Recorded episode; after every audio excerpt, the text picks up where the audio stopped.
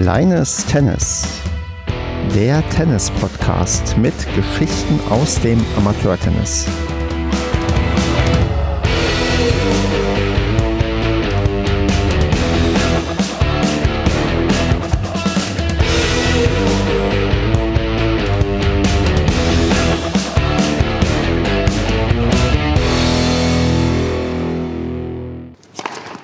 Kleines Tennis. Wir nehmen auf am 11.01.2021. Mein Name ist Stefan und heute mit dabei ist der Lennart. Hallo Stefan, freue mich hier zu sein. Ich freue mich auch sehr, dass du mit dabei bist. Du bist der Zweite, der dieses Jahr mit dabei sein kann. Ähm, in Staffel 2 bei Episode 6 kommen wir inzwischen an. Und wie das hier so Tradition ist, würde ich sagen, stell dich doch erstmal vor, bei welchem Verein spielst du, wie alt bist du ungefähr oder auch ganz genau und in welcher Leistungsklasse bist du gerade unterwegs? Ja, ich bin nicht ungefähr, sondern ziemlich genau 28 Jahre alt, äh, spiele für die erste Herrenmannschaft des SV Rosellen im Neusser Süden und ja, bin auch seit vielen Jahren Mannschaftsführer des Teams und habe mir über die Medenspiele im Laufe der Zeit die Leistungsklasse 20 erarbeitet, wobei es ja derzeit die Leistungsklasse 20,1 ist durch diesen sogenannten Motivationsaufschlag. Das ist völlig richtig. Und mit dir habe ich heute was vor. Das erste Mal, dass ich das gemacht habe, an, dass ich auch daran gedacht habe. Ich wollte mal gucken, was passiert eigentlich, wenn wir gegeneinander antreten würden bei einem MLK-Turnier und wie würde sich jeweils unsere Leistungsklasse verbessern, wenn ähm, du oder ich quasi gewinnen würde. Und ähm, ich, ich probiere es mal quizmäßig, habe ich mir jetzt spontan mal überlegt. Also ich bin ja 22,1 und jetzt ähm, die Frage, was meinst du, wenn ich gegen dich gewinnen würde? Um in der Herrenkonkurrenz, denn wir müssten bei der Herren spielen. Du bist ja noch ähm, unter 30, ich bin zwar über 30, aber ich würde mich jetzt mal dann, dann bei der Herrenkonkurrenz eingruppieren. Wenn ich dich jetzt äh, mit, äh, ja, mit meiner LK 22,1 besiegen würde, um wie viel würde ich mich verbessern? Was meinst du? Äh, also bisher war es ja immer so, dass, dass du mit dem Abstand, glaube ich, ja 150 plus 10 Punkte kriegen würdest, also ziemlich gut. Da du aber ja auch schon über 30 bist, ist ja, glaube ich, ein Sieg äh, gegen einen aus, aus einen, einen unter 30-Jährigen ja auch ziemlich gut. Ähm, boah, keine Ahnung, das, das, ist, das weiß ich wirklich nicht, aber ich weiß, dass dir ein Sieg deutlich mehr bringen würde als, als ein Sieg von mir gegen dich. Dann traust du eine von den beiden Zahlen zu tippen? Also ähm, wahrscheinlich würdest du dann schon auf 21, boah, ich sage jetzt mal, da du ja, du bist jetzt 22,1, dann würde ich sagen 21,6. Das ist äh, ein bisschen zu defensiv ähm, getippt. Ich würde mich um 1,028 verbessern. Also ich würde quasi in die, Ach, also würde richtig gut aufsteigen. Du würdest um 0,302 dich verbessern. Na immerhin, ja. Ja, aber das ist schon ganz spannend zu sehen, wie sich ähm, das jetzt viel, viel schneller auswirkt. Früher brauchte man irgendwie zig Saisons und oder sagen wir mal zig Spiele, um sich quasi um eine LK zu verbessern. Mir würde jetzt quasi schon ein einziges ähm, Duell zwischen uns ausreichen. Das äh, ist wahrscheinlich auch ein bisschen fairer, denn gerade auch so der, der Altersunterschied hat ja in den letzten Jahren nicht wirklich eine Rolle gespielt. Und ähm, gut, jetzt kann man darüber streiten, ob wir jetzt wirklich ganz weit auseinander sind und ob bei uns das gerechtfertigt ist, dass man da zwei verschiedene Altersklassen anrechnet. Aber ja, ich denke, ähm, es ist jetzt fairer geworden und das wird fairer. Aber mit der Berechnung muss ich mich ja auch noch auseinandersetzen. Das wird dann im Sommer der Fall sein. Richtig. Und ich muss auch sagen, ich habe jetzt bei der Berechnung den Altersunterschied, glaube ich, nicht berücksichtigt. Zumindest, wenn ich bei dem Rechner das richtig eingetippt habe. Ich glaube, wir haben beide wirklich in der, ähm, na, wobei ich weiß es auch nicht. Ach verdammt, ich kann es dir gar nicht garantiert sagen, ob ich das sogar richtig gerechnet habe. Auf jeden Fall. Ähm, ja, ist das das, was ähm, passieren würde, so ungefähr. Und wir gucken mal, wie das dann wirklich passiert. Da hast du recht. Ich weiß gar nicht. Also ich hatte es so verstanden, dass gar nicht die Konkurrenz, in der man spielt, entscheidend ist, sondern wirklich das Alter, ob man jetzt über 30 ist oder nicht. Aber ähm, naja, wir werden es ja im Laufe der Saison dann sehen. Das ist richtig, insofern wir ein Spiel gewinnen, weil wenn wir alle verlieren, dann verbessern wir uns ja und verschlechtern wir uns ja sowieso nicht. Ja, genau. Und solange Corona bleibt, kann man ja auch sich kaum verschlechtern durch den Motivationsaufschlag. Das stimmt auch. Und da sind wir schon so ein bisschen beim Thema ähm, ja, Corona und ähm, was dazugehört. Da sind nämlich wir beide auch in einem, du hast es gerade schon angedeutet, in einem ähm, Tennisverband äh, vom Niederrhein. Ähm, bist du, glaube ich, auch genau wie ich. Und ähm, uns ist es ja in NRW nach wie vor nicht erlaubt ähm, zu spielen. Und ja, dann musst du trotzdem mal sagen, bei welchem Club bei dir ist es dann aktuell nicht erlaubt ähm, zu spielen. Du hast ja schon gesagt, der SV Rosellen. Ja, erzähl mal was ein bisschen zu ähm, dem Verein, der, wie ich mal vermute, kein reiner Tennisverein ist. Genau, wir sind kein reiner Tennisverein. Also der SV Rosellen als Gesamtverein wurde 1930 gegründet und hat auch rund 3000 Mitglieder. Ähm, die Tennisabteilung wurde erst ähm, ja, 44 Jahre später gegründet, im Jahr 1974. Ja, der Gesamtverein hat eigentlich alles zu bieten. Also eine sehr, sehr große Freizeitabteilung mit, glaube ich, über 2000 Mitgliedern, wo die Leichtathletik eine ganz große Rolle spielt, aber auch ähm, so Sachen wie Rope Skipping, äh, Fitness, Kampfsport. Ja, Tischtennis haben wir viel, auch Volleyball und natürlich auch Fußball. Ähm, naja, und die Tennisabteilung ähm, ja, macht so ungefähr 10% des ganzen Vereins aus, vielleicht ein bisschen mehr. Ähm, wir schwanken immer so zwischen 313 und 335 Mitgliedern und haben jetzt die letzten Jahre unsere Mitgliederzahl auch ähm, eigentlich halten können. Ähm, was aber dazu zu sagen ist, dass wir vor allem die Zahl der aktiven Leute deutlich erhöht haben, während ja viele, wie sagt man immer so schön, Karteileichen ähm, eigentlich ausgetreten sind.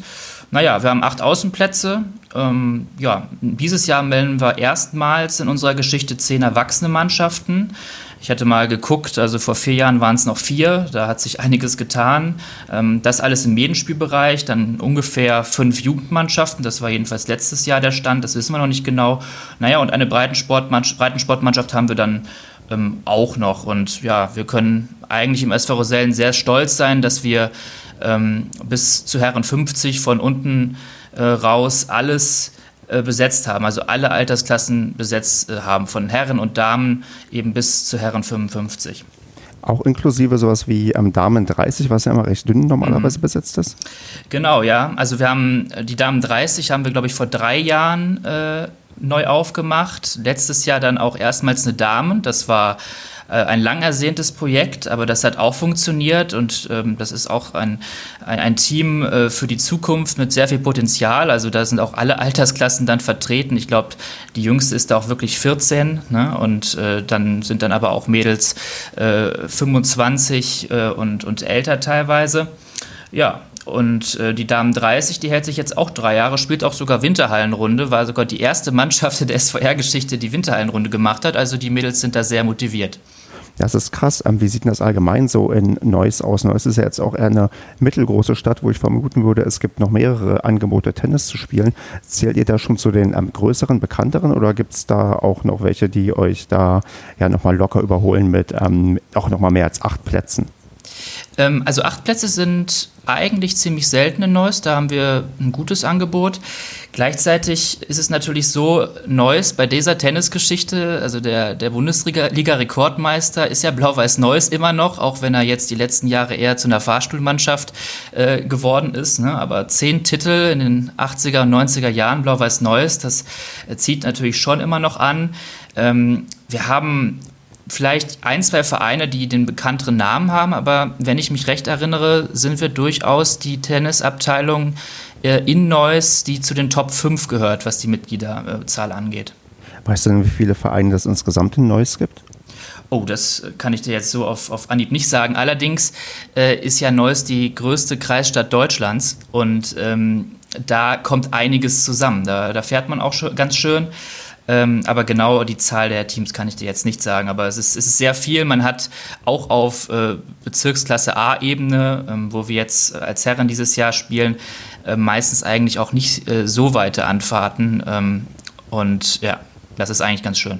Ich muss mich gerade auch hier ein bisschen outen. Ich habe nämlich nebenbei nochmal geschaut. Neuss ist ja gar nicht so klein, wie ich dachte. Ihr habt ja doch über 150.000 Einwohner. Ja, ja. Ähm, irgendwie habe ich das ähm, kleiner vor Augen gehabt, aber gut, dann seid ihr das, doch. Das ist so. Das ist ja auch so, wenn man so im Spannungsgebiet zwischen Düsseldorf und Köln liegt, man wird dann immer vergessen. Ne? Ja, und dann wirkt es auch vielleicht im Kontrast dazu eher wie eine Kleinstadt oder kleinere Stadt, aber nee, ähm, mit über 100.000 zählt man ja bekanntlich als ähm, Großstadt in Deutschland. Von daher ja, und dann noch die größte, was meinst du, kreisfreie Stadt seid ihr tatsächlich auch in Deutschland? Nein, nein, die größte Kreisstadt. Kreisstadt, ach so, also, mhm. ah, okay, ah, okay. Also kreisfrei, dazu hat es noch nicht gereicht. Äh, nein, wollen wir aber, glaube ich, auch nicht. Ja. Ähm, sehr schön. Also, du hast schon ähm, erzählt, ihr habt ähm, acht Plätze. Habt ihr dann auch eine Halle bei euch? Nein, das haben wir nicht. Ähm, wir spielen im Winter eigentlich geschlossen, alle immer im Aktivsportpark Dormagen. Das ist mit dem Auto ja, 15 bis 20 Minuten entfernt, ähm, haben da auch ganz gute Kontakte hin. Gleichzeitig muss man natürlich auch sagen, dass so der Wunsch immer wieder an uns herangetragen wird, dass man ja vielleicht mal auch eine Möglichkeit hat, ähm, in Rosellen in der Halle auszuweichen, auch im Sommer, wenn das Wetter etwas schlechter ist. Wir sind da auch am Überlegen, ähm, ob wir da jetzt vielleicht äh, ja, ein kleines Konzept ausarbeiten und äh, wie man das kostengünstig hinbekommen will. Also man muss ja jetzt nicht unbedingt da eine Riesenhalle aus dem Boden stampfen, um überdacht Tennis spielen zu können. Ähm, aber ähm, ja, da sind wir, wie gesagt, noch in den Planungen. Es, es kostet äh, einiges. Und ähm, ja, jetzt wahrscheinlich müssten wir dann dafür auch einen ganz normalen Außenplatz opfern, weil äh, das Baugebiet, in dem sich jetzt unsere Tennisanlage befindet, auch nicht unendlich ist und da viele ein Interesse daran haben, dieses Baugebiet auch selber äh, zu benutzen. Genau, ich wollte gerade sagen, das wird ja wahrscheinlich ähm, ganz schwierig ähm, sein, Platz zu finden, der optimal dann noch quasi direkt in der Nähe ist, weil natürlich möchtest du, wenn vielleicht gerade irgendwie ein Training ausfällt, sofort in die Halle wechseln, irgendwie nicht noch 15 Minuten durch die Stadt ähm, gondeln. Genau, ja. Also das ist in den letzten Jahren dann schon so gewesen, dass, dass wir uns dann halt unterstellen und warten, bis der Regen aufhört. Ähm, ja, das, das hätte natürlich den Vorteil, ohne jeden Zweifel. Und wenn man dann ein, zwei Plätze überdacht hätte, das wäre auf jeden Fall noch ein Steigerungspotenzial bei uns. Aber ja, bei acht Plätzen ist das Schöne, dass die auch meistens sehr schnell wieder trocken sind. Wo stellt ihr euch denn unter? Habt ihr Gastronomie bei euch bei der Größe? Nein, wir haben keine Gastronomie. Auch das macht uns relativ besonders im Vergleich. Also äh, wir als Herrenmannschaft haben uns schon den Ruf erarbeitet, dass wir die beste bestellte Pizza immer anbieten im Rheinkreis Neuss, wenn Mannschaften kommen. Die, wir hören jetzt öfter schon, sie äh, essen vorher die ganze Woche keine Pizza, weil sie wissen, bei uns gibt es die. Nein, also wir haben eine eigene Küche. Ähm, die Medenmannschaften können dann ähm, ja, frei für sich da was machen in Nicht-Corona-Zeiten. Jetzt ist die Küche allerdings geschlossen dann in Corona-Zeiten.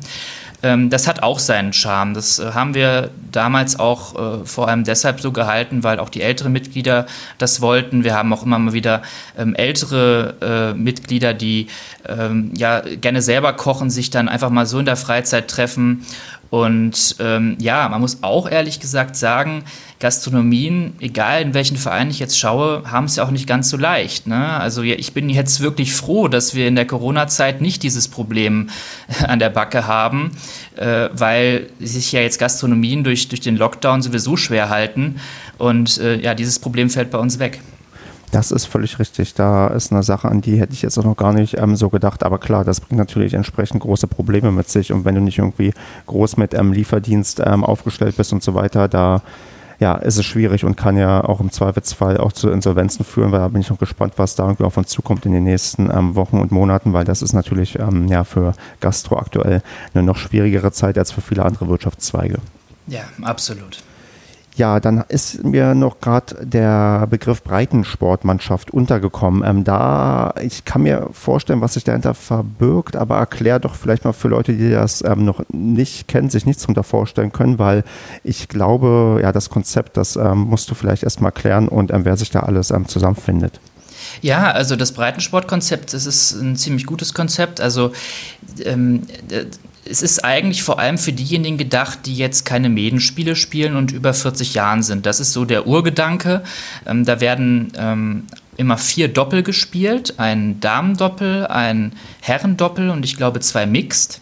Und das findet meistens dann immer freitags ab 17 Uhr statt, entweder in einer Runde oder in zwei Runden. Wird bei uns vom Tenniskreis Neuss organisiert und ich glaube, da haben die letzten Jahre immer so um die 8 bis 16 Teams teilgenommen, sodass dann sogar zwei parallel laufende ähm, Ligen immer stattgefunden haben und am Ende der Saison äh, werden dann nochmal ähm, die Plätze ausgespielt. Das heißt, die ähm, ja, diejenigen, die dieselben Plätze, glaube ich, in den verschiedenen Ligen erreichen, spielen dann nochmal gegeneinander einen Platz aus.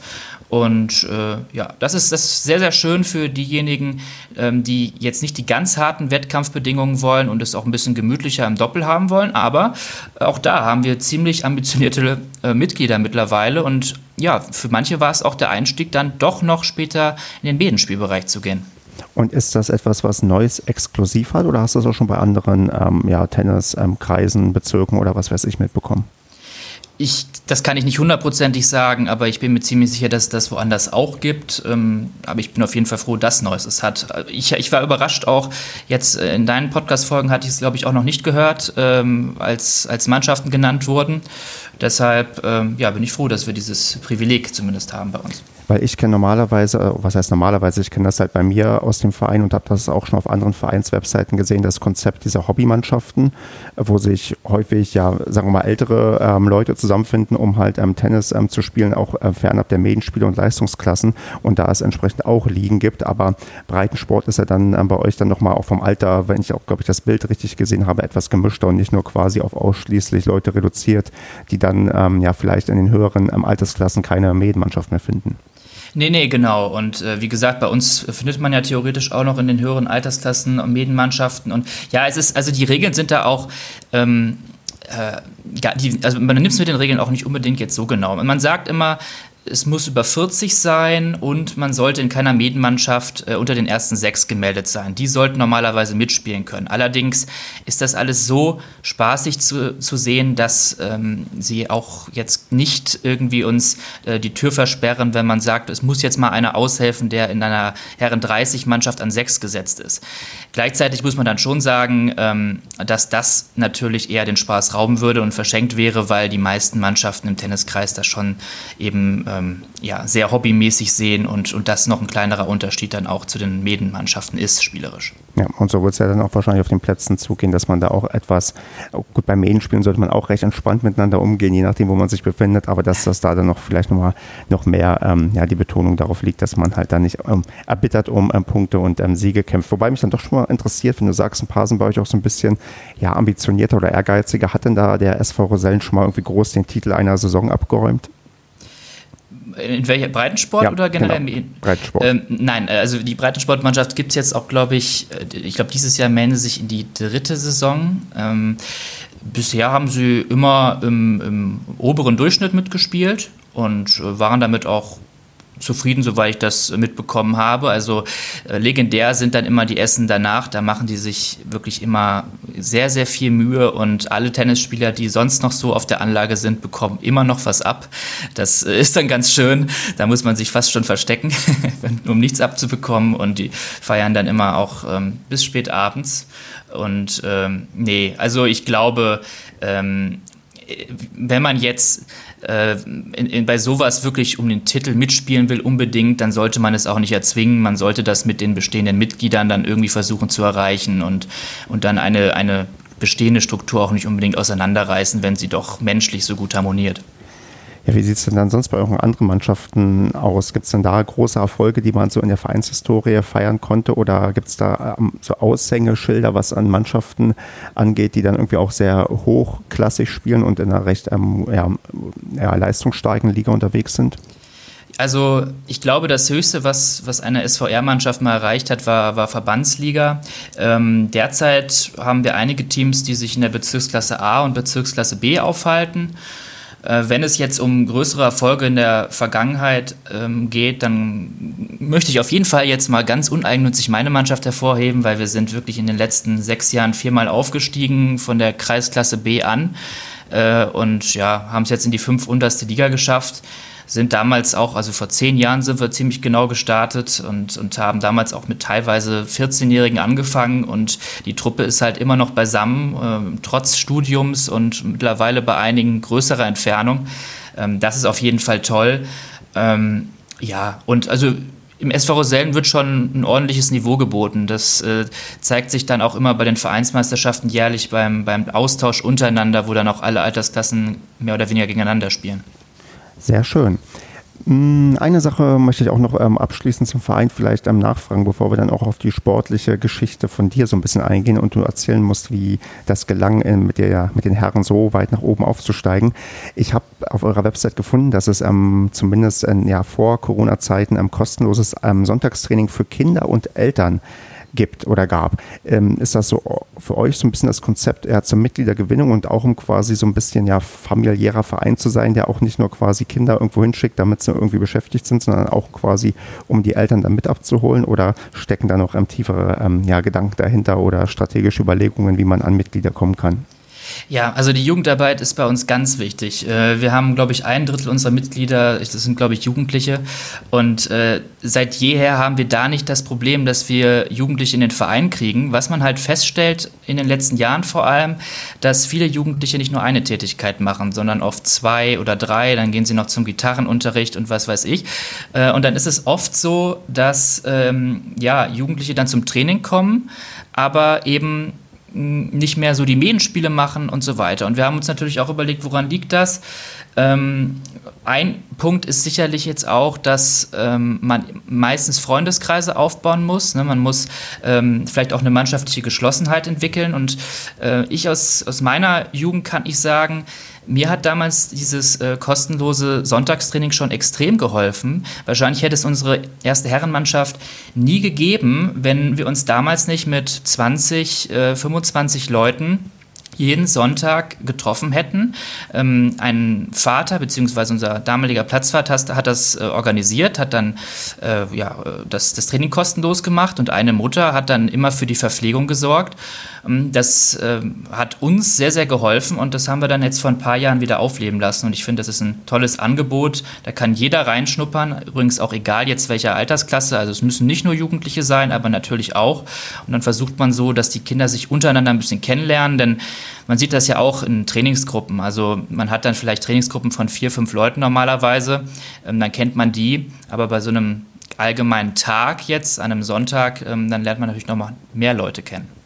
Ja, gerade so der ähm, Austausch untereinander, das ist, glaube ich, in einem Verein ganz, ganz äh, wichtig und nicht zu unterschätzen, dass man halt nicht nur so zwei, drei Leute kennt, sondern dass man möglichst viele kennt und ja, ähm, sich miteinander ja irgendwie ähm, verknüpft und weiß auch, wo man dann vielleicht auch mal neue Spielpartner findet und ähm, so ein bisschen, ja, halt auch besser im Verein halt ähm, verankert ist. Das ist, glaube ich, eine ganz, ganz wichtige Sache. Ja, ohne jeden Zweifel. Also das ist, das macht auch den SV Rosellen wirklich aus, dass ähm, 20-Jährige auch mal mit äh, 60-Jährigen spielen und dass sich auch alle kennen. Äh, da kommen wir sicherlich später auch noch mal zu. Die Vernetzung ist da auch äh, digital ähm, extrem groß, zum Beispiel in, in WhatsApp-Gruppen.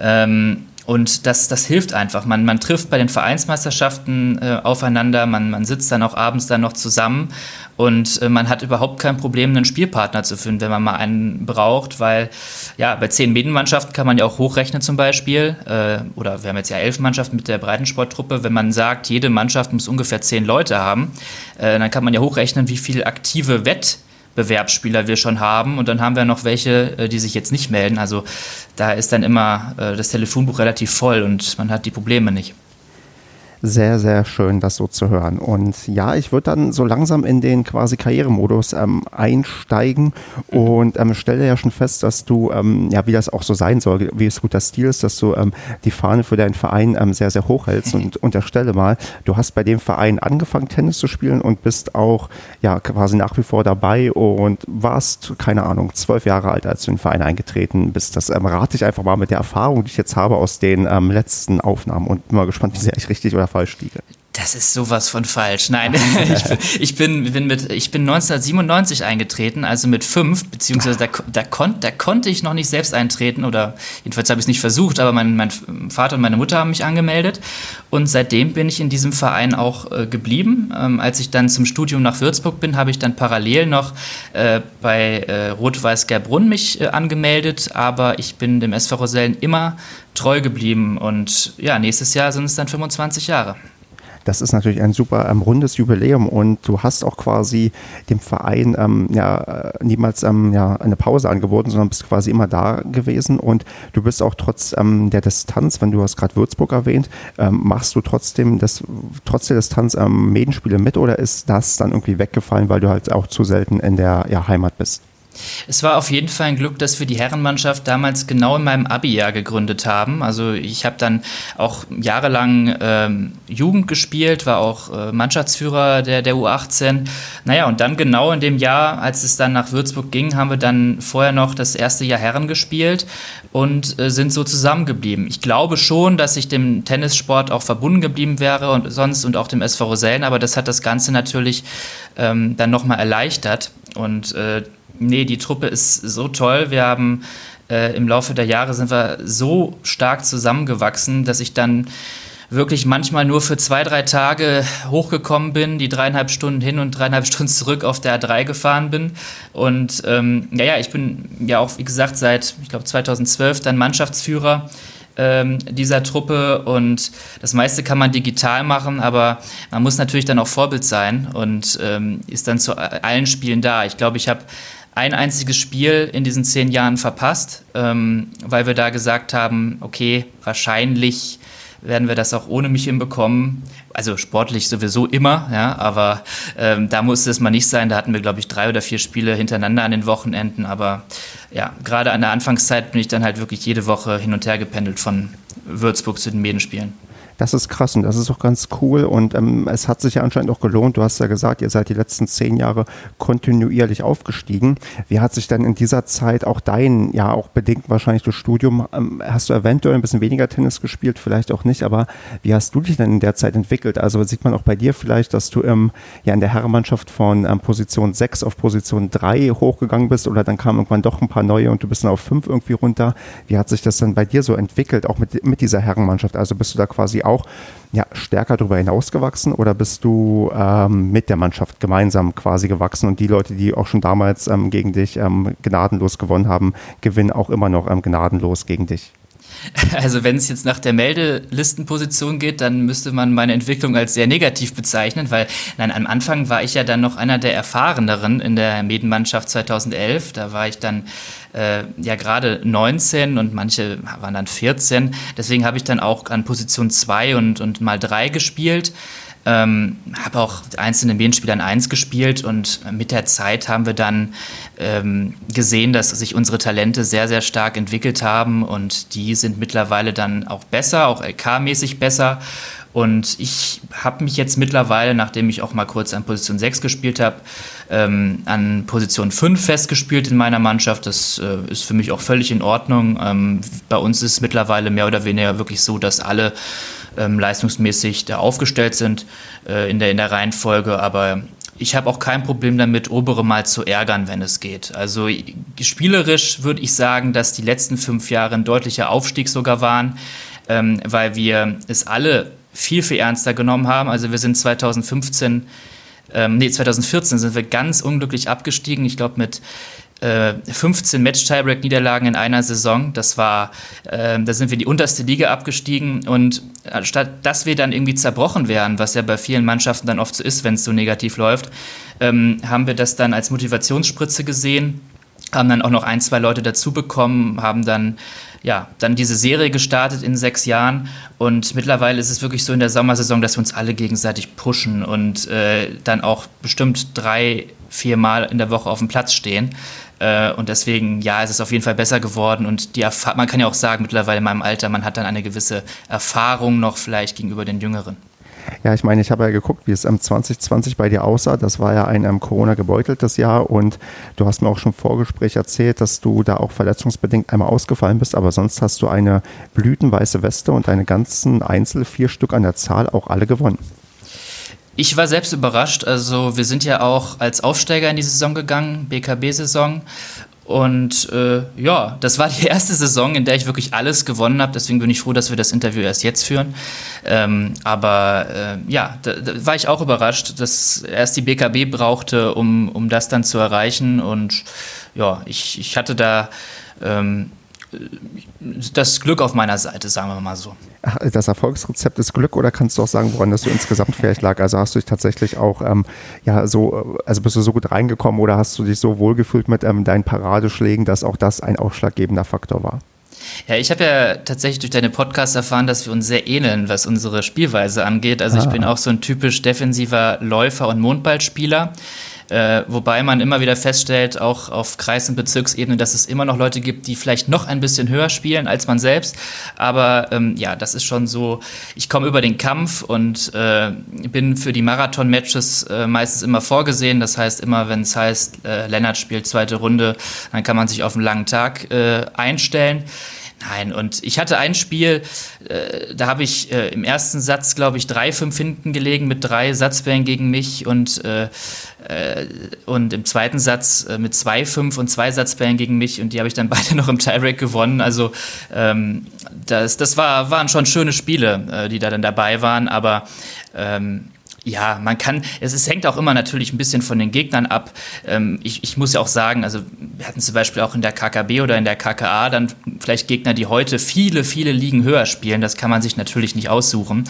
Deswegen gehört da natürlich auch mal ein bisschen Glück mit dabei, wen man dann jetzt so trifft. Und die Gegner lagen mir. Also wenn man gegen mich ähm, verlieren will zum Beispiel, dann sollte man auf jeden Fall Surfen Volley spielen und viel ans Netz kommen.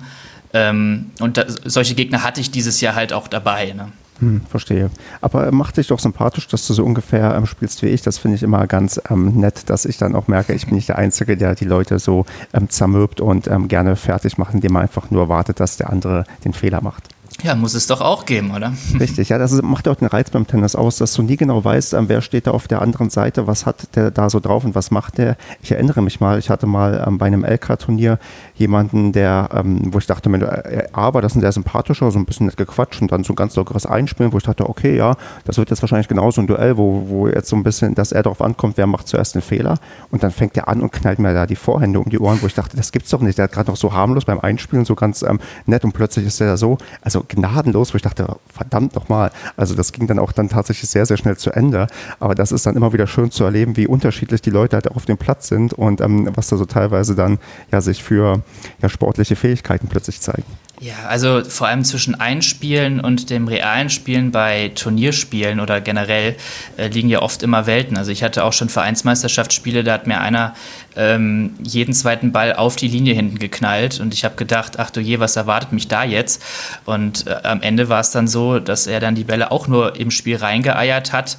Ja, manchmal kann man es schon erkennen, wenn, wenn man beim Einspielen dann vielleicht nur einen Ball braucht. Also das hatte ich auch schon, äh, dass das harte Spiele werden und ich habe mir über die Jahre dann auch äh, einen äh, per persönlichen Rivalen äh, in, in Üdesheim zugelegt, mit dem die Matches eigentlich immer mindestens dreieinhalb Stunden dauerten hatten, weil der halt wirklich keinen einzigen Offensivball gespielt hat und immer nur hoch hinten an die Grundlinie, sodass man dann, also wir hatten wirklich dann Ballwechsel über 100 Mal. Äh, dass ich dann selbst, dass ich dann einfach irgendwann selber die Offensive suchen musste. Also ähm, ja, man erlebt da schon, schon viele, viele Dinge und das Einspielen ähm, ist auch immer so ein bisschen psychologisch natürlich. Was zeigt man dem Gegner? Also ich nehme da sicherlich auch ein paar Prozent raus und äh, ja, zeige noch nicht alles, was ich so wenig kann. Am, am, schlimmsten beim Einspielen finde ich ja tatsächlich die Leute, die schon dann irgendwann ähm, dann äh, so sagen wir mal voll auf den Punkt gehen, wo du merkst, okay, die wollen jetzt zeigen, dass sie irgendwie knallhart ihre Vorhand durchziehen oder die wollen halt mhm. selbst üben, ob das ähm, schon klappt mit der knallhart Vorhand irgendwie. Das finde ich immer sehr anstrengend, wenn die sich äh, schon davor ja so unglaublich pushen oder auch zeigen wollen, dass die hier ähm, ja Vollgas-Tennis am liebsten spielen. Das ist immer so ein bisschen, wo ich denke, oh komm, wir spielen uns ein, wir wollen uns ja hier beide Sicherheit geben und nicht den anderen die Bälle schon um die Ohren knallen. Ja, ich hatte, ich habe auch einen Kumpel, der leider jetzt kein Tennis derzeit mehr spielt, aber den ich immer versuche zu überreden, dass er es wieder macht. Und der ähm, war zwar Rechtshänder, hat aber so gespielt wie Linkshänder ähm, gefühlt und hat auch wirklich jeden Ball unmöglich halt immer in die Ecken gehauen, entweder ins Aus oder, oder rein beim Einspielen. Ähm, das war dann auch immer schon sehr schön und dementsprechend äh, hitzig waren dann die Matches auch immer zwischen uns. Ähm, ja, aber das äh, motiviert mich dann eher noch, äh, als äh, ja, dass es jetzt mich irgendwie negativ beeinflussen würde. Genau. Dann ähm, würde ich mal so ein bisschen auf die aktuelle Lage gucken, wo wir leider an Corona nicht vorbeikommen. Insbesondere, weil ich ähm, gesehen habe, also aktuell, du spielst ja im Verein, sagen wir mal, die gewichtige Rolle, dass du Mannschaftskapitän bei den Herren bist. Dann bist du quasi euer Medienbeauftragter und Pressewart, wo wir quasi später noch gesondert drauf eingehen. Und dann habe ich entdeckt, und das ist, glaube ich, verpflichtend, zumindest in unserem ähm, Tennisverband, auch der Corona-Beauftragte ähm, bei euch im Verein. Ja, richtig, richtig. Dieses Amt ist mir dann auch noch äh, irgendwie zugefallen. Ja, du hast dich, äh, musstest du ähm, überredet werden oder warst du die natürliche Wahl oder wie ist es dazu gekommen, dass du der Corona-Beauftragte bist? Und ähm, erzähl mal, was auch damit ja, für Aufgaben einhergehen. Ähm, ja, ich habe mich tatsächlich auch sehr früh schon mit einem Mannschaftskollegen mit dem Thema Corona auseinandergesetzt und wir haben auch schon früh darüber nachgedacht, im letzten Frühjahr, ja, was ist jetzt, wenn die Landesregierung plötzlich sagt, es geht wieder los? Weil es war ja, wie du selbst weißt, ähm, ziemlich lange im Unklaren, wann es wieder losgeht. Ich glaube, manche Tennisvereine sind dann schon wieder am 25. April gestartet. NRW hat sehr, sehr lange auf sich warten lassen. Ähm, und dann haben wir uns halt mal zusammengesetzt und haben schon mal so eine Art Konzept ausgearbeitet, was dann von der Stadt ähm, bestenfalls dann auch äh, bewilligt werden würde, sodass wir dann auch sagen konnten, als damals, glaube ich, ähm, Herr Laschet dann an einem Mittwochabend kurzerhand sagte, ja Leute, morgen könnt ihr wieder spielen, ähm, dass wir dann das Konzept dann auch schon in der Tasche hatten und äh, direkt am nächsten Tag die Pforten öffnen konnten, als, als eine der wenigen Sportarten dann auch im SV Rosellen. Und naja, da wir das dann gemacht haben, ähm, ähm bin ich dann auch zum Corona-Beauftragten äh, geworden. Äh, es machen noch zwei weitere Leute mit mir, der Mannschaftskollege und, und auch äh, unser Abteilungsleiter. Also wir drei sind dafür verantwortlich und am Anfang war es halt wirklich dann auch jede Woche Corona-Konzept aktualisieren und, und, und, immer wieder neu aushängen und neu auch online kommunizieren. Aber mittlerweile ähm, sind diese Sachlagen ja ziemlich klar und es hat sich nicht mehr viel verändert und jetzt im Winter ja ohnehin nicht. Ja, was sich ähm, aber so ein bisschen vielleicht verändert hat und auch anders war im Vergleich zu den letzten Jahren. Wir durften ja ähm, draußen weiterhin spielen, auch nach dem ja, Soft-Lockdown. Ähm, und das führte ja dazu, dass die Tennisplätze, glaube ich, so lange offen waren, ja, wie noch nie in der Geschichte. Ich weiß nicht, wie lange war er denn bei euch, ähm, der ja die Plätze noch geöffnet? Hast da irgendwie so, so ein Datum, wann ihr dann ähm, die Plätze auch winterfest und dicht gemacht habt? Ja, wir haben die Plätze äh, eigentlich Ende Oktober geschlossen. Allerdings, äh, als dann die, die Hallen zu waren, war es ja auch noch eine Zeit lang möglich, dann draußen zu spielen. Und das haben dann auch einige ähm, hartgesottene bei uns genutzt. Also die Plätze wurden dann wieder aufbereitet, also die vorderen Plätze vor allem. Und ähm, ja, deswegen im November wurde bei uns noch gespielt, aber das Wetter hat leider auch nicht so mitgespielt, dass das dann jeden Tag ging. Hast du denn auch im November mal gespielt? Nein, ich war im November komplett in Würzburg. Also ich habe im Oktober auch schon, wenn ich mich recht entsinne, in der Halle dreimal gespielt, noch, noch kurz vor dem Lockdown. Und dann ähm, hatte ich mich eigentlich dann für dieses Jahr vom Tennis auch mehr oder weniger verabschiedet und war dann sehr überrascht, als es dann bei uns wieder losging, so ein bisschen. Ähm, aber äh, nein, ich habe selbst nicht mehr auf Asche gespielt dann. Im Tennismagazin ähm, gab es ja einen Artikel zu genau dem Thema, dass man jetzt auch, ja, einige haben auch noch im Dezember und jetzt, glaube ich, im Januar noch Tennis gespielt, weil die Plätze halt weiter ja offen ähm, gelassen wurden. Mm, und da habe ich so für mich mal ein bisschen überlegt, ist das vielleicht ähm, so eine Art ja, Zukunftsvision ähm, oder Zukunftsrealität, dass wir auch in Zukunft mehr mit, ähm, sagen wir mal, Ganzjahresplätzen ähm, ja, uns auseinandersetzen müssen, weil das wissen wir auch bedingt durch Klimawandel werden unsere Winter milder und es ist auch möglicher, viel, viel länger quasi ja draußen ähm, zu spielen. Meinst du, dass es realistisch ist, dass wir vielleicht sogar in ja, 20 Jahren ähm, selbstverständlich auch noch im November und im Dezember Tennis spielen? Das halte ich durchaus für realistisch. Ähm, mir wäre jetzt der Klimawandel auch als erstes eingefallen, als du das äh, so sagtest. Ähm, man merkt es schon, dass äh, die letzten Jahre äh, durchaus mehr geht, so im, in, in, Richtung ähm, Winter. Ähm, ja, ist natürlich dann die Frage, ob dann wirklich Ascheplätze äh, die Lösung sind oder ob man sich dann auf einen anderen Belag äh, einigt. Ähm, ja, das, das müssen die Vereine dann selbst entscheiden, weil ich sag's mal so, auf Asche äh, ist es dann irgendwann halt auch sehr äh, rutschig, schlammig ähm, und die Linien kommen dann auch bei einer gewissen Temperatur raus. Deswegen sollte man die dann auch nicht jetzt zu sehr beanspruchen und kaputt machen, die Plätze. Ähm, ja, aber es kann schon sein. Also es gibt ja Allwetterplätze, ähm, dass da der Trend hingehen wird, ja. Ja, ich halte das nämlich auch für recht realistisch, weil, ja, wie gesagt, es wird halt immer milder, man hat immer weniger Winter, wo es ähm, viel schneit und wo es ähm, zu kalt ist. Und man hat auf, ich habe auch auf Instagram einige Videos gesehen, wo Leute quasi auch Neujahr irgendwie Tennis spielen waren und ähm, man sich halt ein bisschen wärmer angezogen hat. Und die French Open haben es ja letztes Jahr auch vorgemacht, dass man auch in einem sehr kalten Herbst ja auch das Turnier veranstalten kann und am Ende auch trotzdem immer noch ähm, Nadal halt den Titel gewinnt. Ja, ja. Man darf natürlich bei dem Ganzen nicht vergessen, was wird dann aus den Hallenbetreibern, die es ja ohnehin schon nicht einfach haben äh, in diesen Zeiten. Äh, wenn dann jetzt auch alle noch ähm, ja, bei sich im Verein äh, Tennis spielen über den Winter, dann wird es ganz schwierig natürlich. Ach, ich baue mal darauf oder würde darauf bauen, dass es noch genug Leute gibt, die sagen, ja, gerne auch noch im Winter in der Halle, wobei ähm, das stimmt schon, Hallen sind ja auch tendenziell ja immer mehr ähm, zurückgedrängt worden. Also es gibt ja auch jetzt schon dadurch, dass wir äh, weniger Leute haben, die Tennis spielen in Deutschland, auch Hallen, die dann ähm, neue Konzepte brauchten und dann vielleicht ein, zwei Plätze zumachen mussten und dafür dann, keine Ahnung, ein Kinderspielparadies oder eine Kletterwand hinmachen mussten, weil einfach die Auslastung gar nicht mehr so da war, wie sie vielleicht noch in den 90ern gegeben war. Ja, wir sind im großen Wandel, überall. Ja. Das, das stimmt. Und das, ähm, der Wandel geht ja tendenziell immer ein bisschen ähm, schneller und voran. Und gerade je älter man wird, desto schneller ja, kommt einem das irgendwie vor.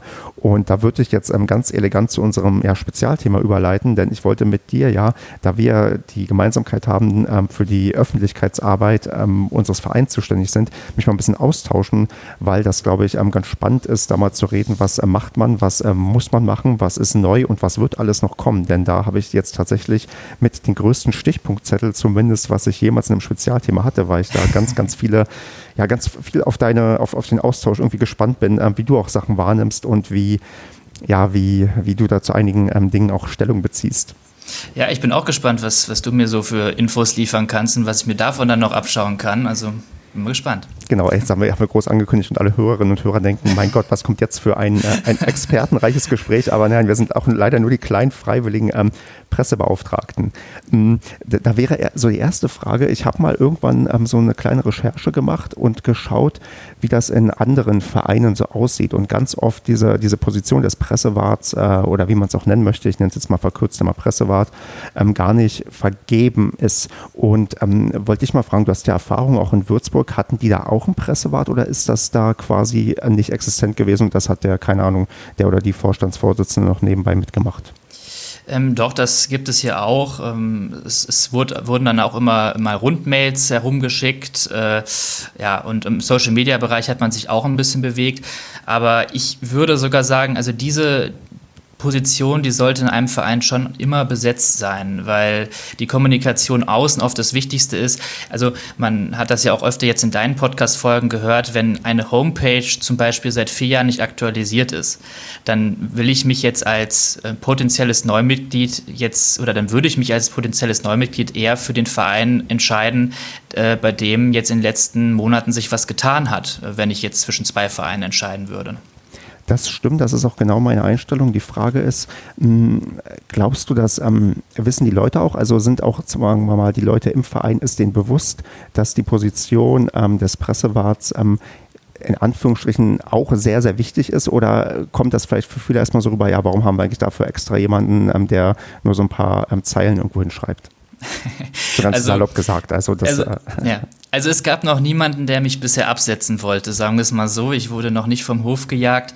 Ähm, wir, wir halten die Position sogar für so wichtig, dass wir derzeit in Überlegungen sind, diese Funktion auch mit in die Satzung als, als vollberechtigtes äh, Stimmmitglied äh, der Abteilungsleitung aufzunehmen. Also derzeit steht der Medienbeauftragte nicht da drin, sondern nur als Beisitzer.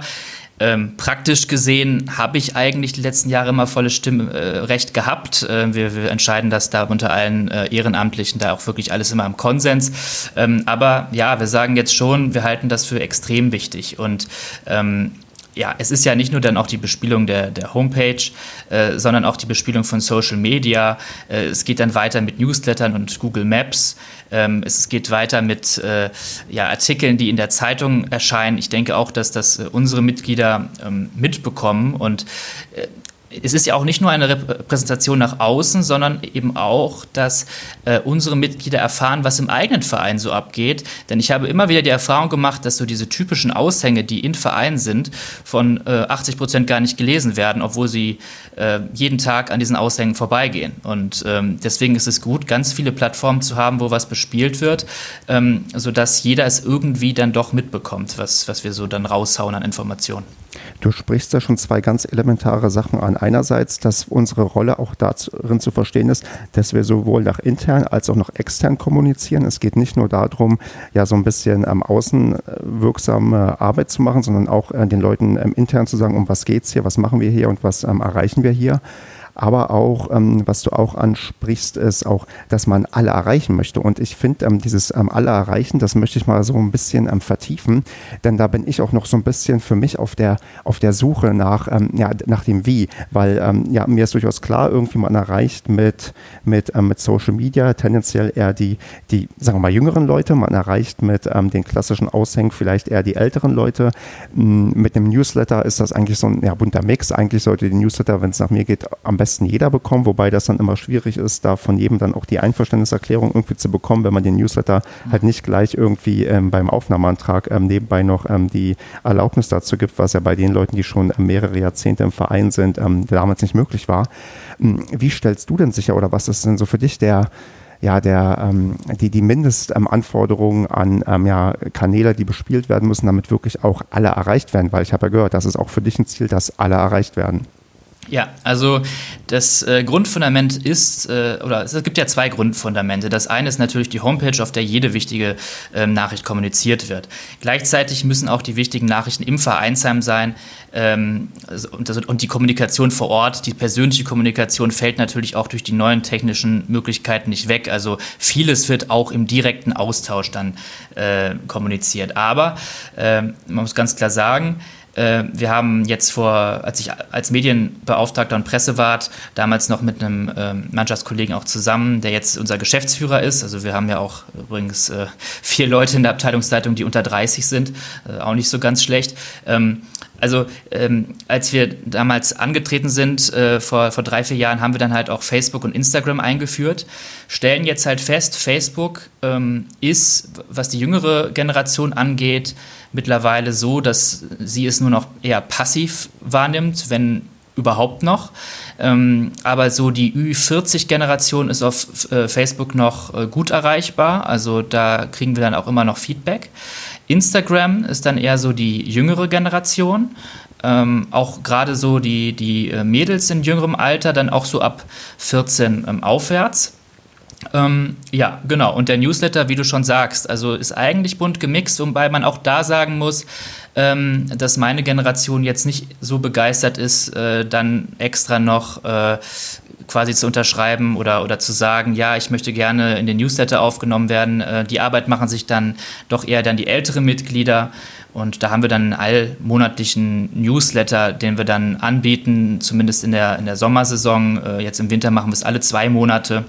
Äh, und ja, so sorgen wir dann auch dafür, dass eigentlich das meiste dann auch immer unter die Mitglieder kommt.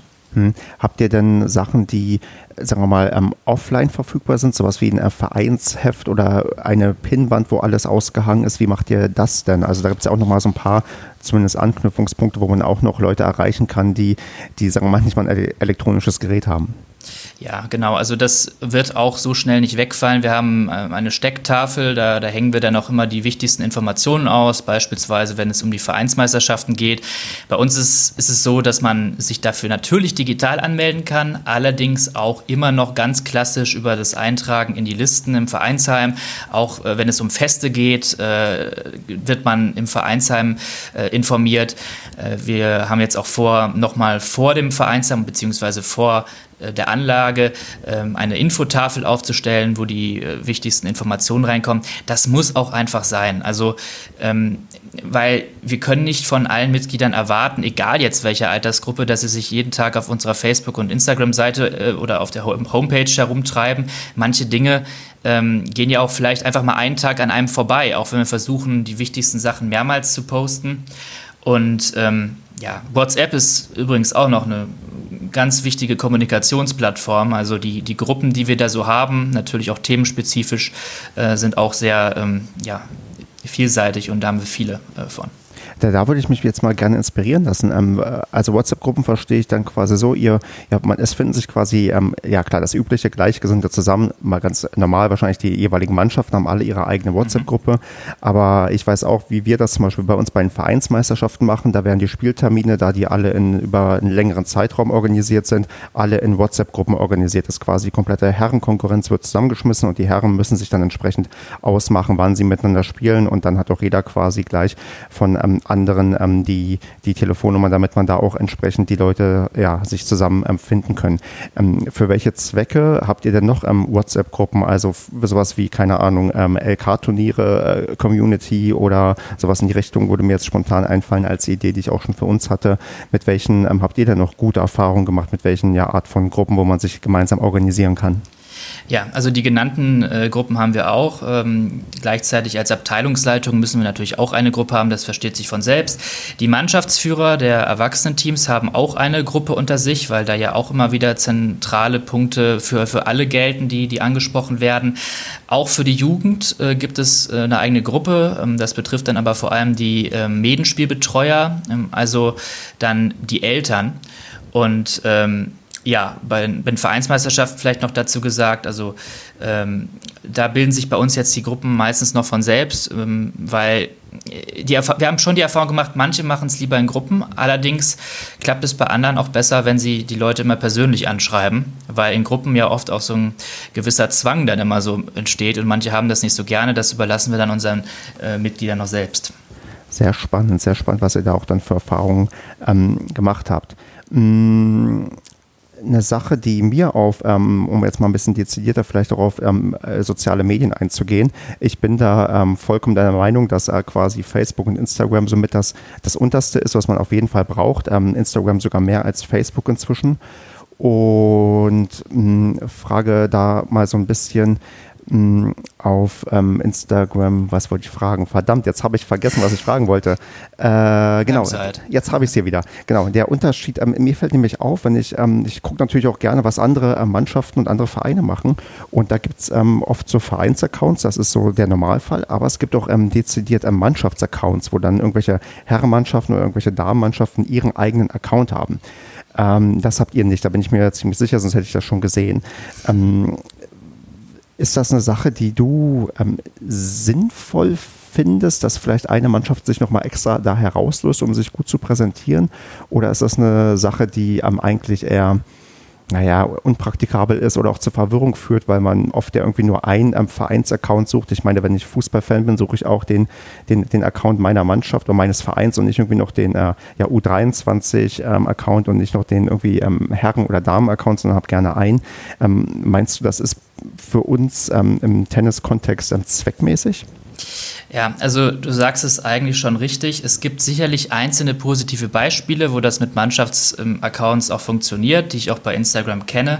Allerdings ähm, sollte man auch darauf achten, dass man jetzt die eigenen Mitglieder und, und generell die, die Zielgruppe nicht dann überfrachtet mit, mit äh, Instagram-Accounts, weil sie sich auch vielleicht gar nicht die Mühe machen, wenn sie jetzt einmal nach ihrem Heimatverein suchen, dann wirklich alles Einzelne immer dann zu liken. Ähm, bei uns kommt natürlich als SV Rosellen noch hinzu, dass äh, wir auch auch sehr, sehr viele Abteilungen generell schon haben durch die Sportarten. Und ähm, da würde ich mir schon wünschen, dass äh, der SV Rosellen ähm, mehr mit einer Stimme bei manchen Sachen sprechen würde. Ja, wenn wir jetzt zum Beispiel die Jahreshauptversammlung haben, ähm, vom Gesamtverein, dann kommuniziert das jede Abteilung für sich ne? und, und möglicherweise bleiben dann auch die Mitglieder ihrer eigenen Sportart immer äh, unter sich.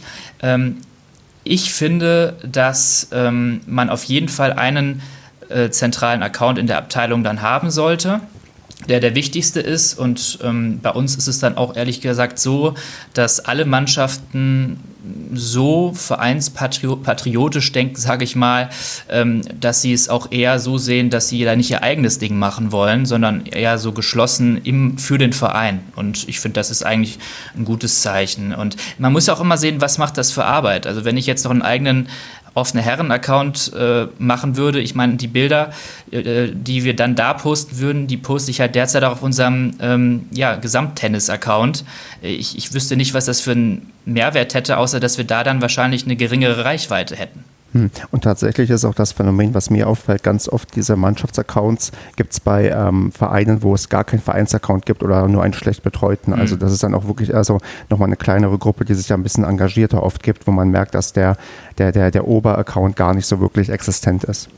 Das ist dann auch äh, völlig akzeptabel mhm. und, und völlig okay. Ähm, dann sollte, also vielleicht könnte man ja diese ähm, Betreiber der Mannschaftsaccounts dann in den Vereinen auch dazu motivieren, mal an die Vereinsführung heranzugehen und zu sagen, wir machen es auch für den ganzen Verein, aber das ist natürlich schwieriger.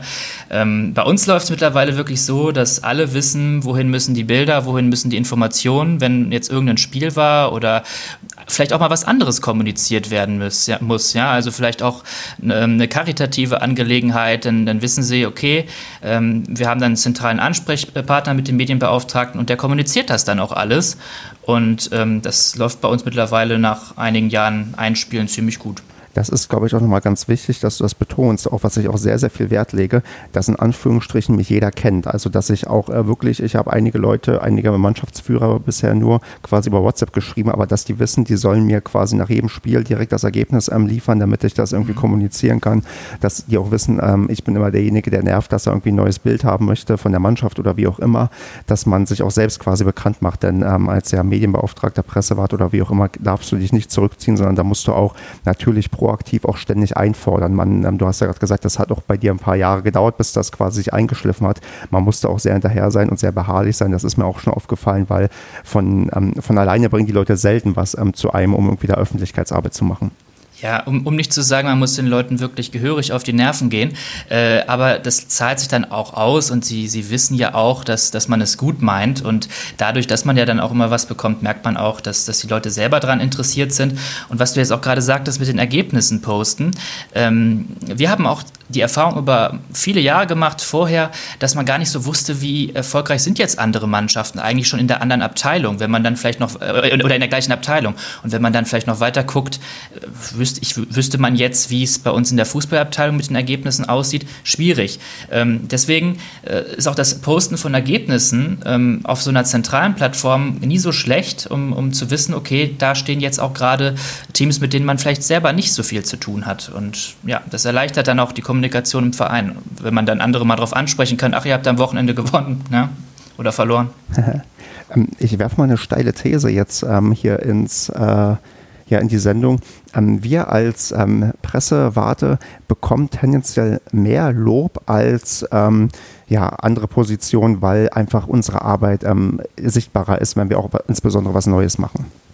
Das ist absolut so. Und äh, ich kann, dann nutze ich jetzt mal wirklich auch die Gelegenheit, äh, um, um wirklich alle hervorzuheben, die bei uns da äh, sehr viel ehrenamtlich machen. Also ich hatte ja jetzt auch schon äh, die Leute aus meiner Mannschaft zum Beispiel genannt. Also wir haben einen sehr jungen Geschäftsführer, der das sehr gewissenhaft macht. Äh, wir haben zwei Sportwarte aus, aus meiner Mannschaft, die auch sehr viel Arbeit da reinstecken. Wir haben wirklich auch eine sehr, sehr äh, engagierte Eventmanagerin mittlerweile, die sich nur darauf äh, fokussiert, ähm, ja, bei uns das Oktoberfest zu organisieren oder, oder, oder andere Feierlichkeiten und auch zwei engagierte Jugendwarte. Ja, also bei uns ist der Jugendwart teilweise auch Chefsache, weil der Abteilungsleiter noch dabei ist.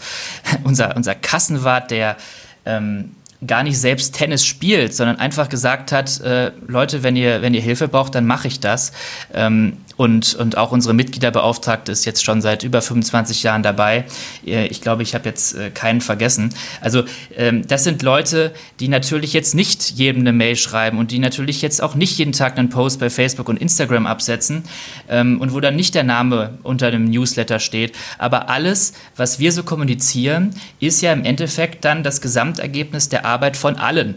Und ähm, wir haben es auch so jetzt gehalten, dass wir alle Abteilungsleitungsmitglieder oder Leute, die in der Abteilung eine wichtige Funktion haben, dass wir die auch mit Kurzbeschreibung und also was die Leute so machen und, und wie sie auch im Tennis sind und so und mit Bildern vor allem im Vereinsheim ausgehängt haben, damit die Leute auch wirklich wissen, wer jetzt da eigentlich alles ähm, Ansprechpartner ist und vor allem verantwortlich ist und dass das nicht nur jetzt auf ähm, die Arbeit von einer Person zurückgeht, was man dann so äh, an Erfolgen vorzuweisen hat.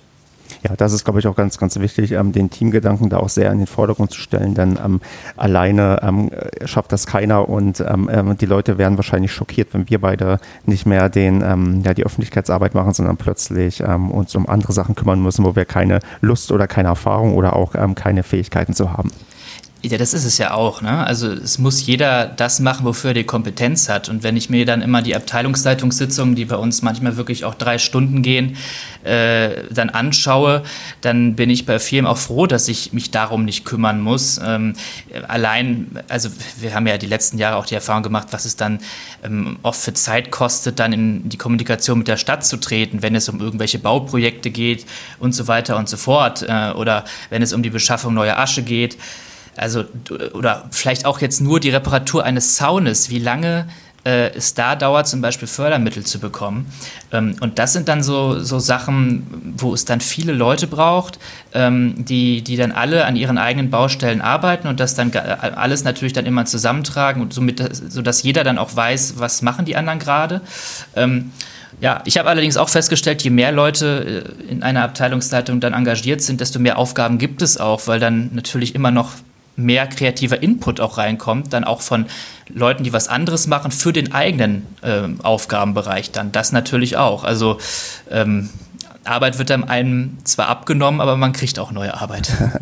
Ähm, um das Thema ein bisschen abzuschließen, ähm, Blick in die Zukunft. Ähm, was kommt als nächstes? Wird demnächst jeder Verein so einen Podcast haben, wie wir ihn hier gerade hören, oder wird TikTok das neue Ding sein, wo wir alle hin müssen?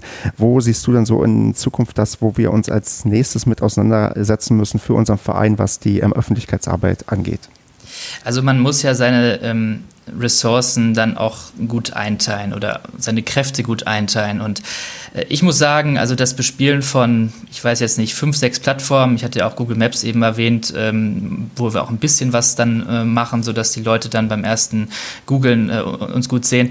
Ähm, das macht auch schon viel Arbeit. Ein Podcast ist natürlich charmant für, für einzelne Tennisvereine, nur ähm, was ähm, hat man dann für eine, eine Hörerreichweite bei einem Verein oder bei einer Tennisabteilung mit 330 Mitgliedern ungefähr?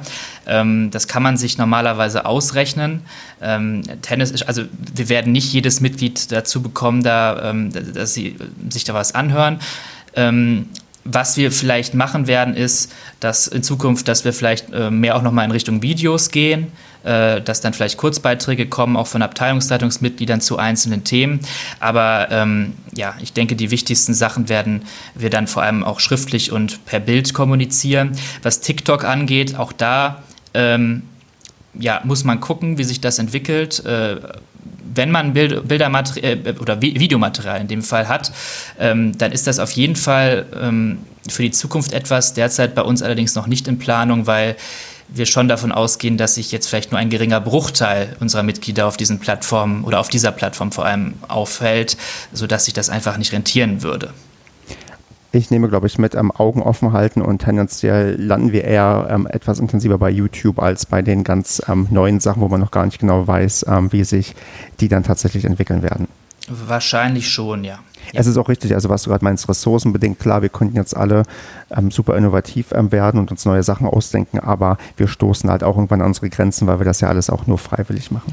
Ja, eben. Und man muss halt auch sagen, man macht es eben für verschiedene Altersgruppen und man muss eben gucken, wie kann man die Breite äh, ansprechen. Und YouTube wird, wird so schnell nicht aussterben. Und wir haben da zum Beispiel auch überlegt, dass wir vielleicht mal einen äh, Vereinsvorstellungsfilm machen und drehen. Da ist Corona dann dazwischen gekommen.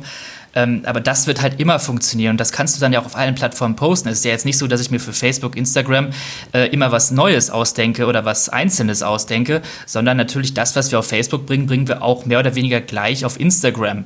Ja, und das, äh, die Nutzer, die jetzt auf beiden Plattformen sind, die finden das ja auch nicht schlimm.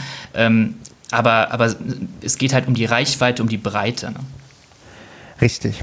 Dann würde ich bei dem Thema einen Haken ähm, ranmachen und ja auf die Zielgerade langsam einbiegen mhm. und mit entweder oder anfangen. Ja, gerne. Dann fangen wir mal an. WhatsApp oder Anruf? ähm, wenn es um was Schnelles geht, WhatsApp. Allerdings gibt es auch viele Dinge, die äh, man eher per Anruf diskutieren müsste, ähm, weil WhatsApp dann sehr missverständlich sein kann, trotz Smileys. Hast du ein Lieblings-Emoji? Also das ist nicht entweder oder, aber das ist eine Frage, die ich jetzt zum Anschluss stelle, das, ähm, was du am liebsten benutzt. Ja, dieser Zwinker-Smiley mit Zunge raus. Jetzt, ah, okay, den, ähm, na, na, nee, den benutze ich, glaube ich, so gut wie nie, den mag ich ja. nicht so. Ja, ich bin sehr ironisch unterwegs manchmal. Zweite Entweder-Oder-Frage, den besten Social-Media-Auftritt hat Also äh, ich würde wirklich sagen, dass äh, der Jan Hülsmann von Tennis Zones, äh, der netterweise in unserer Mannschaft spielt. Also ich habe ihn letztes Jahr für unsere Mannschaft gewinnen können, weil, äh, weil die Spielgemeinschaft Zons nicht ähm, keine eigene Herrenmannschaft hat, dass der wirklich auf Instagram eine Riesenarbeit macht. Also er ist selber Tennistrainer, äh, ist deswegen auch stundenlang auf dem Platz und macht wirklich äh, grandiose Arbeit, wo er so seine Tennis-Skills zeigt, wo er dann ähm, aber auch mit den jungen Spielern im Training ähm, sehr viele Übungen macht, die dann auch oft äh, vom Deutschen Tennisbund übernommen werden. Also er macht jetzt derzeit auch, ähm, wer die Deutsche Tennisbund-Seite auf Instagram hat, der hat das jetzt vielleicht die letzten Tage gesehen. Er macht dann auch so Übungen jetzt äh, in der Corona- Phase ist jetzt auch, glaube ich, nächstes Jahr oder dieses Jahr ist es ja schon, 2021, meine Güte, äh, ist er auch das Werbegesicht für Deutschland spielt Tennis. Also was der da macht, das wird auch, meine ich, äh, te teilweise schon international äh, übernommen. Und ähm, da bin ich einfach nur froh, so einen kreativen Kopf dann auch in meiner Mannschaft zu haben. Und äh, den kann ich nur weiterempfehlen. Wäre vielleicht auch mal einer für deinen Podcast tatsächlich. Also der lässt sich da viel einfallen. Das merke ich mir mal. Dritte Frage: Tennishallen in NRW geschlossen, angemessen oder zu hart?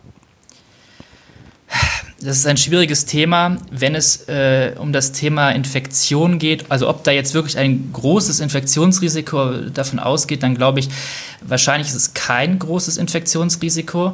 Allerdings äh, muss man den äh, Lockdown ja auch eher im Gesamten betrachten, dass den Leuten vermittelt wird, Leute, es ist jetzt ernst, wir äh, haben jetzt, äh, wir sollten jetzt unsere Kontakte reduzieren, wir, wir sollten ähm, ja nicht unseren Spaß reduzieren, aber wir sollten jetzt zu Hause bleiben. Und unter diesem Gesichtspunkt äh, finde ich es schon in Ordnung, dass man dann wirklich alles äh, konsequent schließt. Gleichzeitig frage ich mich dann auch, ähm, naja, warum macht man es an einzelnen Stellen dann doch nicht konsequent, wenn man dann Bilder aus Wintersportgebieten zum Beispiel sieht? Wir haben ähm, auch da sehr, sehr viel gemeinsam. Also ich glaube auch, es geht hier nicht darum, dass wir uns beim Tennis alle anstecken. Es geht eher um das große Zeichen, was man damit mhm. ähm, setzt. Und da bin ich ähm, vollkommen auch deiner Meinung. Also da hast du, glaube ich, genau das gesagt, was da auch der Hintergrund sein wird. Ja. Ähm, die zwei Vervollständigungssätze kommen jetzt noch und da fange ich mal ganz entspannt an mit. Äh, mein bester Schlag ist. ähm, die Rückhand, sage ich jetzt mal, ähm, auch wenn sie nicht nach Lehrbuch ist. Aber ist es, ist es die Rückhand Mondball, die Rückhand Slice oder die Rückhand durchgezogen? Da, das, da kann alles rauskommen. Manchmal weiß ich selber nicht was, aber äh, es überrascht die Gegner tatsächlich häufiger. Und der Abschlussvervollständigungssatz, ähm, die Sommersaison im Tennis wird großartig, weil? Weil dann hoffentlich äh, schon viele Menschen geimpft sind, die neuen Infektionszahlen sich geringer halten und ja, weil wir ähm, mit vollem Elan, denke ich, dann wirklich das äh, froh sein können und das Privileg dann auch nutzen können, endlich wieder Sport treiben zu können und, und weil wir dann wirklich auch alle euphorisiert rausgehen und äh, ich denke, da lohnt es sich dann auch, wenn wir jetzt noch ein bisschen zurückstecken für eben das größere Ziel, dass wir einen tollen Sommer haben werden. Das ist schon fast das perfekte Schlusswort. Dennoch hast du noch mal die Möglichkeit, abschließend ein paar Worte zu sagen, bevor ich dich dann hier entlasse. Ja, ich möchte mich erstmal für die Einladung nochmal bedanken, Stefan. Also du bist im SV Rosellen immer herzlich willkommen und es ja, würde mich auch freuen, wenn wir mal äh, miteinander ein kleines, aber hohes Tennis äh, spielen würden, ähm, wenn es dann die Corona-Situation im Sommer zulässt.